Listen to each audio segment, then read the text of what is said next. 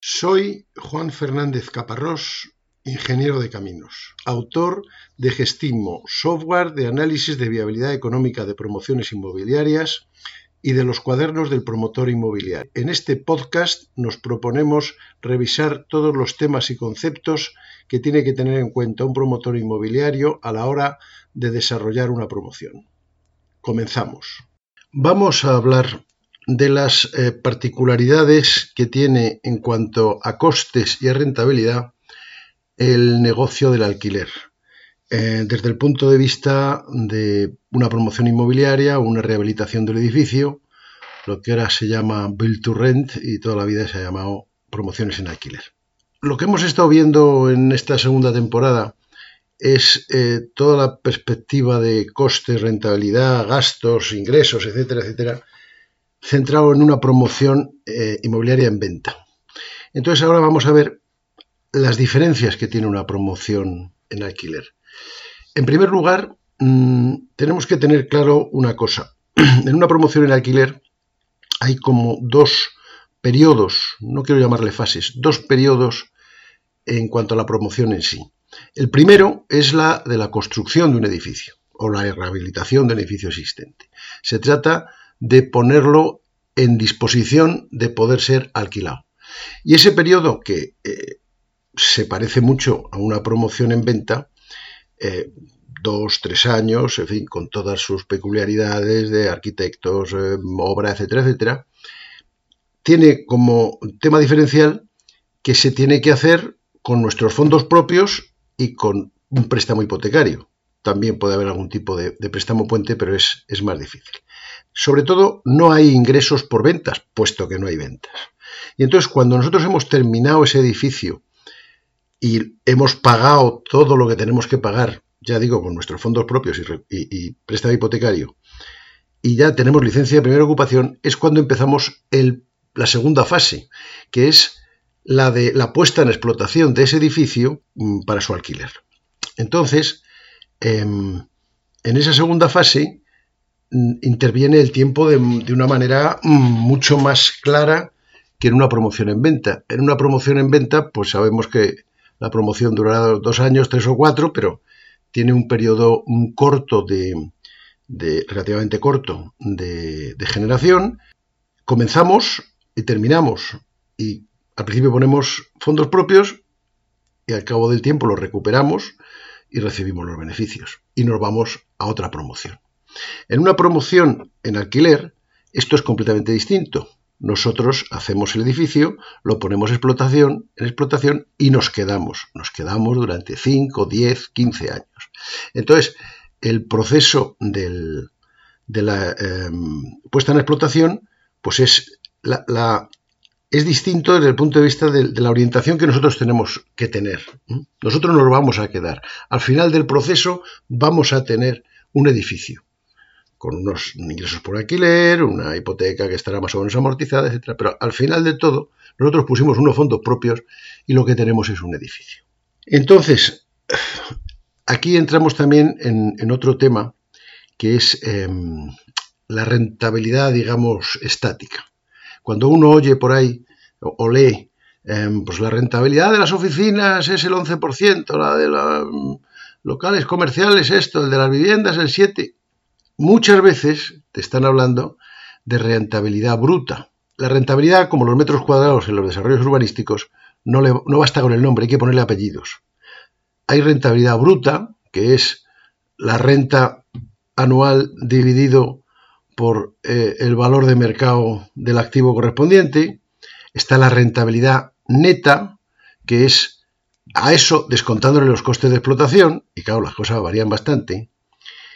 Y nada de eso es eh, lo que responde en principio a la pregunta del accionista, que es, ¿y yo qué me llevo?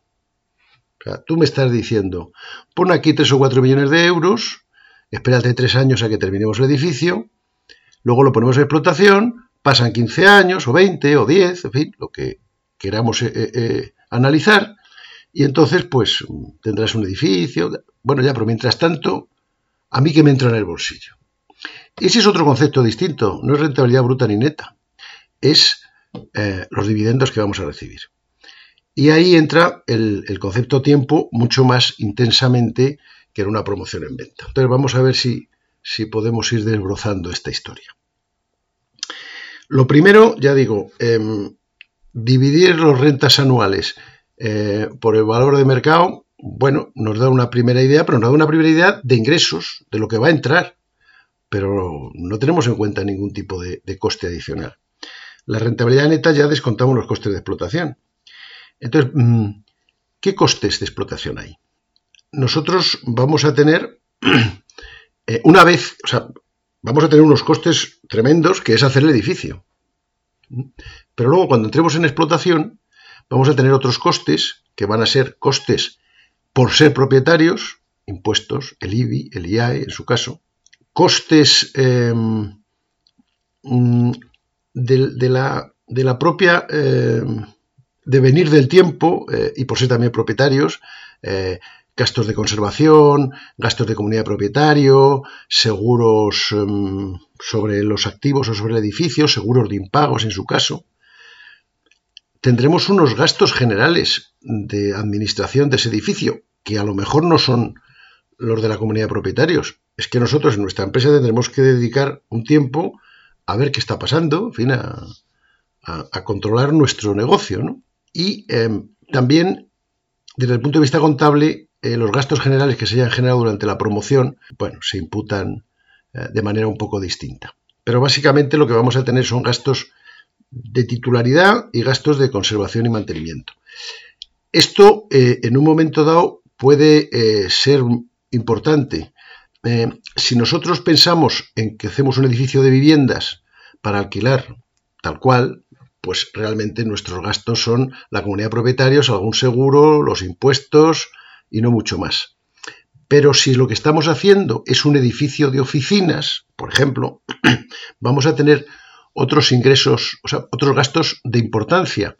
Em, eh, imaginen, eh, pues, eh, seguridad física y personal, el portero, gastos de electricidad y, de importancia, em, pues iluminar la fachada, ascensores, montacargas, escaleras mecánicas, gastos de limpieza de las zonas comunes, etcétera, etcétera. Entonces, ahí los gastos pueden ser de más importancia. Si estamos hablando de, eh, apartamentos turísticos, pues también tendremos otros gastos pues de renovación de, los eh, del mobiliario que haya, incluso mm, de una primera puesta en marcha de mobiliario, eh, mm, gastos del personal de limpieza que tenga que ir limpiando esos apartamentos cuando se desocupen, etcétera. No voy a entrar en el detalle, simplemente quiero que tengan el concepto de que los gastos de explotación de un edificio pueden ser poquita cosa o puede ser bastante, y eso hay que evaluarlo. Por lo tanto, primera idea, a mí la rentabilidad bruta no me dice nada.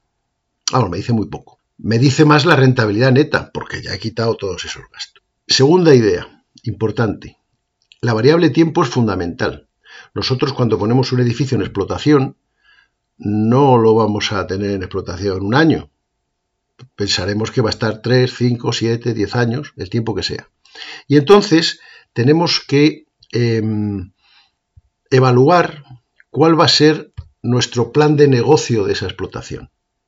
Primero, eh, el número de años a que vamos a, estudiar esa explotación, 10 años, 15, 20, 5, va a depender también, lo veremos un poquito al final, de la estrategia de empresa, del, plan de negocio general eh, que tengamos. Eso mejor lo vemos un poquito más adelante. Pero bueno, tendremos que fijar un marco de actuación, un, marco temporal, 10 años, 15. Cuando terminemos ese periodo, no vamos a tener, eh, en principio, em, fondos propios líquidos como tuvimos que poner al principio para hacer el edificio. Lo que vamos a tener es un edificio.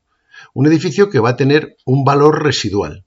Si la operación es a 5 años, pues será el valor de mercado. Si la operación es a 20 o 25 años, probablemente requiera una rehabilitación integral. Podría llegarse al caso extremo de que su valor residual fuera el del suelo nada más, en un caso extremo. Eso es un dato que nosotros tendremos que, evaluar y que, bueno, nos afecta básicamente a la TIR. pero tampoco cuando el plazo se alarga, pasamos de 10, 15 a 20 años, pues influye relativamente poco. Pero bueno, es algo que tenemos que, pensar. Y no es obvio, porque eh, imaginen ustedes que yo hace 20 años hice un edificio en una zona que eh, luego llegó el corte inglés y, plantó ahí uno de sus centros comerciales, pues el valor de mi edificio se ha multiplicado por tres. Pero si ese edificio lo hice en un barrio que se ha degradado por las razones que sean, pues a lo mejor mi edificio vale la tercera parte. Entonces, tenemos que echarle ahí un poquito de imaginación y e, establecer nuestras hipótesis. Pero esto no es lo de menos, pero es una primera idea. El, tiempo cuenta.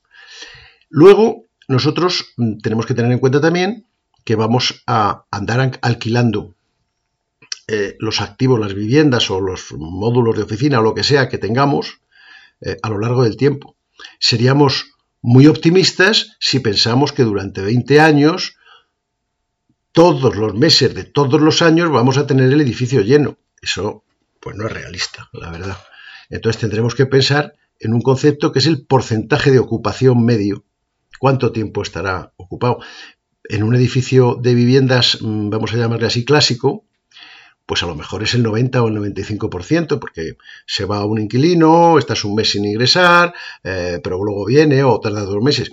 Pero, por ejemplo, en apartamentos turísticos o en hoteles, ese porcentaje de ocupación es, puede ser mucho más grande. Si son apartamentos turísticos de temporada, pues a lo mejor hay seis meses en el año que no están ocupados, pero ahí pagamos costes de mantenimiento, pagamos comunidad de propietarios, etcétera. Entonces tenemos que pensar en cuál es nuestro porcentaje medio de ocupación porque sobre los ingresos que tengamos previstos em, de, los, em, de las viviendas, de los activos, en el día de hoy, pues si pensamos que la ocupación media va a ser el 90%, tendremos que multiplicar esos ingresos por 0,9, o sea, nos disminuye los ingresos. También tendremos que pensar que el, hay un periodo de, digamos, em, ocupación, llenado del edificio, por decirlo así un poco de manera un poco vasta, hay un momento en el que tengo la licencia de primera ocupación y el edificio vacío. Ahí es cuando tengo que empezar a hacer el esfuerzo comercial del alquiler y el edificio se irá llenando poco a poco. ¿Cuánto tiempo tardará eso? Pues un año a lo mejor. ¿Qué porcentaje de ocupación le daremos el primer año o el segundo? Bueno, pues también eso nos servirá para acercarnos a la realidad de una, de una explotación. Yo puedo decir, ah, no, nada. Eh, todo va a estar alquilado siempre y desde el primer día al 100% porque yo soy así de, de magnífico. Bueno, pues bien, me estoy engañando. Bueno, pues usted sabrá. ¿eh? O sea, concepto de ocupación del edificio, porcentaje de ocupación y un periodo al principio en el que se va a ir llenando, en el que lógicamente vamos a tener menos ingresos. Y luego, como estamos hablando de largos periodos de tiempo, 5, 10, 15 años, tenemos que tener en cuenta que habrá un incremento de precios y de costes. La inflación, por un lado, em, que afectará los costes, eh, los precios de alquiler, si están limitados o no están limitados, ya veremos a ver qué ocurre, pero también irán aumentando y eso sí que nos aumenta también los ingresos. Por otra parte, pues con la inflación aquello pues se, disminuye. Y mm, finalmente tendremos que eh, pensar esta pregunta que se hace el, el, socio cuando le dices, oye, pon tres o cuatro millones, espérate unos años ya. Bueno, ¿a mí qué me vas a dar? Todos los años. Yo quiero un... Me meto en el negocio del alquiler porque quiero un ingreso recurrente, aunque sea pequeño. Entonces hay que manejar el concepto de dividendos anuales que haya que repartir. A eso llegaremos haciendo un análisis detallado. ¿eh? Eh, no es la rentabilidad neta, no es la rentabilidad bruta, es otra cosa. Entonces, eh, bueno, pues también tendremos que tener ese concepto y tendremos que hacer un, una hoja Excel mm, de importancia. Esto, esto no sale así a ojo, diciendo, bueno, pues un 4%. Entonces, ya tenemos establecido el, periodo temporal, la forma en que vamos a recibir los ingresos, cómo se van a ir incrementando por el, incremento de costes eh, eh, y de ingresos anual y cómo también se va a disminuir algo eh, porque no va a estar siempre todo ocupado y también hay una salida de fondos de nuestra, de nuestra promoción, de nuestra empresa, vía mm, retribución por dividendos. Bueno, pues ahora esto tenemos que eh, verlo de una manera global. ¿no? Nosotros, eh, igual que el cash flow la tesorería de una promoción en venta y la tesorería de esta promoción en alquiler hasta que se termina el edificio, digamos que nuestro periodo de cálculo es el mes, porque estamos hablando de 18, 24, 30 meses. Aquí eh, en la explotación deberemos hablar del año, eh, porque estamos hablando de 10, 15 años. Hombre, podríamos hacer un estudio a 15 años por 12, pues, em, no sé, 170 líneas, 170 columnas en el cash flow, pero realmente esto no, no tiene demasiado sentido. Entonces, nosotros tenemos que determinar, hemos dicho ya cuáles son los costes de explotación, pero que tenemos que cuantificarlos, obviamente, ¿no? Esos son todos los flujos de dinero que salen del negocio del alquiler? Pues no, porque nos va a ocurrir que a partir de un cierto momento eh, tengamos que pagar el impuesto de sociedades. Pagaremos un año el impuesto de sociedades del año anterior, porque en el momento, cuando entremos en explotación del, alquiler, vamos a tener unos ingresos por viviendas, por garajes, por lo que sea, unos ingresos importantes y unos gastos eh, bastante menos importantes, esperemos, con lo cual todos los años vamos a ganar. Y como vamos a ganar, pues impuestos de sociedades. Tenemos que determinar el impuesto de sociedades. Eso hay que hacerlo, eh, pues a través de, bueno, hacer un amago de una cuenta de resultados, de, esta promoción, teniendo en cuenta que los primeros años, que son los de realizar el edificio, eh, pues vamos a tener muchos pagos, muchas salidas de, fondos y luego empezaremos a tener eh, ingresos. Y esto nos dará que eh, los gastos de explotación pues van a ser negativos los primeros años, los del edificio, claro, no tenemos ingresos, y luego llegará un momento en el que empecemos a tener ingresos que se, eh, los beneficios anuales se descontarán de esas pérdidas que ha habido en los años de creación del edificio, hasta que llegue un momento que nos juguemos esas pérdidas y entonces ya tengamos beneficios mm, pagables al fisco y entonces pues empecemos a pagar el impuesto de sociedades. Ese pago pues también sale de nuestra tesorería. Nosotros tenemos que tener en cuenta una cosa. Estamos planteando un negocio que es a largo plazo y tenemos que hacer frente a todos nuestros compromisos. Nuestros compromisos son los gastos de explotación, pero también es pagar el impuesto de sociedades Hacienda y pagar el IVA en su caso, en fin, estas cosas. Con esto, haciendo este cálculo de, determinar cuáles son eh, el EBITDA, o sea, los gastos de explotación y quitar las amortizaciones contables y los gastos financieros y todas estas cosas, determinaremos cuál es el beneficio antes de impuestos de cada año. Estamos hablando siempre de previsión. Lo que pasó el año pasado ya me lo va a decir el contable. Yo lo que quiero saber es lo que va a pasar dentro de siete y de ahí deduciremos el impuesto de sociedades que haya que abonar. Ya tenemos una salida de fondos. ¿Qué otra cosa tenemos que mirar en, una explotación de un alquiler? Pues mm, es importante conocer la TIR. Eh, nosotros, lógicamente, eh, tenemos que saber si esta operación es mejor o peor que otras, con lo cual tenemos que conocer su TIR. La TIR pues son los, fondos, como vimos en la emisión anterior, pues eh, la diferencia entre fondos obtenidos y fondos dispuestos, em, contando, mm, o sea, sin, contar las hipotecas, las hipotecas ni los las ingresos, las entradas por fondos propios, dejando que la promoción funcione sola. Al principio tendremos muchísimos pagos, que son precisamente los primeros años hacer la promoción, hacer el edificio, y luego ya tendremos pues unos eh, diferencias de fondos, pues bueno, recurrentes porque se supone que esta promoción eh, pues, pues, debería ganar dinero. Y al final vamos a tener un último eh, sumando a, esas, a, esas, columnas, que es el valor residual del edificio. Cuando yo termine de hacer mi análisis, voy a tener un edificio que valdrá algo, que lo habré dicho. Entonces, esas líneas de los diferencias netas de fondos más el valor residual del edificio el último mes, pues aplicándole la fórmula del TIR, viva Excel y viva Microsoft, pues nos da una rentabilidad. Ya tenemos una TIR. Bien, eso nos sirve para comparar, para saber si estás mejor o peor. Pero al final de los finales, lo que nosotros queremos saber es cuánto dinero hay en caja, cuánto va entrando. Entonces, no tenemos que olvidar que nosotros tenemos que hacer frente con nuestros ingresos de explotación, hacer frente a todos los gastos, a todas las obligaciones. Nuestras obligaciones eran eh, los gastos de explotación, nuestras obligaciones era pagar el impuesto de sociedades y nuestras obligaciones es mm, pagar la hipoteca. No solo los intereses, sino la amortización. Aquí hay otro punto que es fundamental y diferenciador de una explotación de alquiler con respecto a una promoción en venta. En una promoción en venta yo negocio una hipoteca para poder hacer el edificio y como también facilito que el comprador me compre la vivienda, pero el comprador cuando la compra se subroga o la liquida y yo no tengo hipoteca ninguna que amortizar. He negociado un periodo de carencia, etc. Aquí no es así. Aquí yo soy el propietario final. Yo me quedo con el edificio y yo asumo la hipoteca. Por lo tanto, no solamente tengo que pagar los intereses, sino la amortización del capital. y esto es una cantidad importante. Esto nos lleva a otro tema.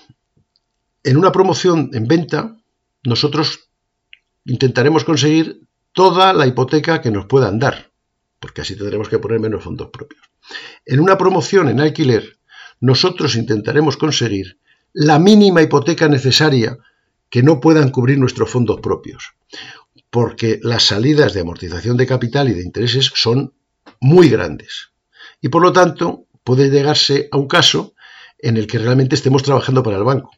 El banco reciba su amortización de capital, sus intereses, viva feliz y nosotros no saquemos ni para repartir un 0,5% de dividendos. Con lo cual, ahí tenemos que eh, hilar fino. Nada de llegar y decir, ah, voy a conseguir una hipoteca al 80% más del 50 del coste total empieza a ser peligroso. Y si pudiera ser menos, menos. Y si lo pudiéramos hacer sin hipoteca, sería maravilloso. Porque entonces no tendríamos que afrontar esas salidas de dinero tan importantes como es la amortización de capital y de, intereses. Entonces, bueno, estaremos en un caso intermedio, habremos pedido una cierta hipoteca. Bueno, pues ahí tenemos otra obligación. Una vez que de nuestros ingresos anuales, que se han sido incrementados por el IPC, etcétera, etcétera, le quitemos los gastos de explotación, le quitemos el impuesto de sociedades del año anterior y le quitemos que hay que pagar la hipoteca, pues nos queda un saldo, un saldo financiero. Los primeros años mm, ha sido muy negativo porque hemos tenido que pagar el edificio, pero lo hemos ido cubriendo con disposiciones de hipoteca y con aportaciones de capital social. Y entonces eh, esa línea de, financiación, de saldo financiero anual, pues ahí cuando podamos podremos hacer otra salida de liquidez que son los dividendos que vamos a repartir. Es decir, hasta que no lleguemos a determinar todo este punto, que sepamos la hipoteca que hay que pagar todo el año, todos los años, capital más intereses, impuestos de sociedades, ingresos, gastos, no sabremos cuál es lo que nos queda en caja y si podremos repartir dividendos. Y ahí es donde tendremos que ver hasta qué punto podemos repartir. ¿Cuánto se va a llevar el accionista? ¿Un 4% del capital social, un 5, un 6? Bueno, se llevará lo que pueda, lo que se, lo que se le pueda dar una vez que hayamos cubierto todas nuestras obligaciones. Y no será el primer año, seguramente será el, el tercer o cuarto año de explotación cuando podamos empezar a repartir dividendos. Y esto nos lleva a una última eh, cuestión diferenciadora. En una promoción en venta, mm, mi business plan es muy claro. Pongo dinero, hago un edificio, lo vendo y recibo ese dinero más el beneficio neto. Tenía, puse 10, pues recibo 10 más 2, 12. En una eh, promoción en alquiler, puede que mi plan de negocio sea diferente. Yo puedo querer Em, desde el punto de vista de la empresa, retribuir con dividendos a los accionistas. Esto es obvio porque si no nadie va a poner un dinero a 15 o 20 años.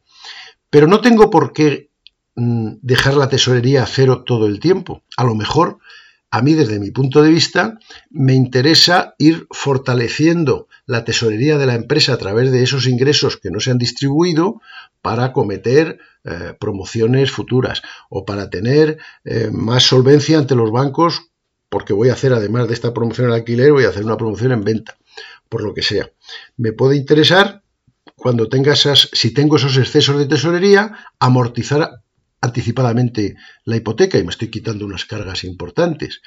Eh, incluso si las cosas van muy bien y estoy haciendo un gran negocio, podría empezar a pensar en devolver parte del capital social que se dio al principio. En fin, es el plan de negocio de la empresa. Hay diversos caminos y diversas estrategias que cada uno tendrá que decidir cuál es la que le conviene. Esto es complejo. Necesita unas bonitas hojas de cálculo porque los números no salen así fácilmente. Y nos tiene que ayudar ese cálculo más fino a, detallar, a, decidir qué camino queremos. Yo puedo querer em, repartir todos los dividendos posibles y tener la tesorería más o menos mínimos porque no me interesa reforzar la empresa. Yo puedo querer mm, no dar prácticamente dividendos, pero hacer fuerte a la empresa, quitarme hipotecas, quitarme eh, cargas de otro tipo, en fin, lo que sea. Y, eso lo puedo saber, no lo que yo quiera, sino lo que me permite la promoción a base de hacer un cálculo afinado. Desgraciadamente esto es así. Entonces, em, digamos ideas, un periodo de explotación más o menos largo y que interviene el tiempo mucho más que en una promoción en venta, que el capital social que se pone se devolverá Dios sabe cuándo, o a lo mejor no se devolverá porque quedará un edificio en la empresa, que la hipoteca es no la máxima que me puedan dar, sino la mínima estrictamente necesaria tendiendo a, cero si se puede, y que el, el, beneficio recurrente anual que van a recibir los accionistas, pues hay que calcularlo muy finamente, y que eso desde luego ni es la rentabilidad bruta ni es la rentabilidad neta.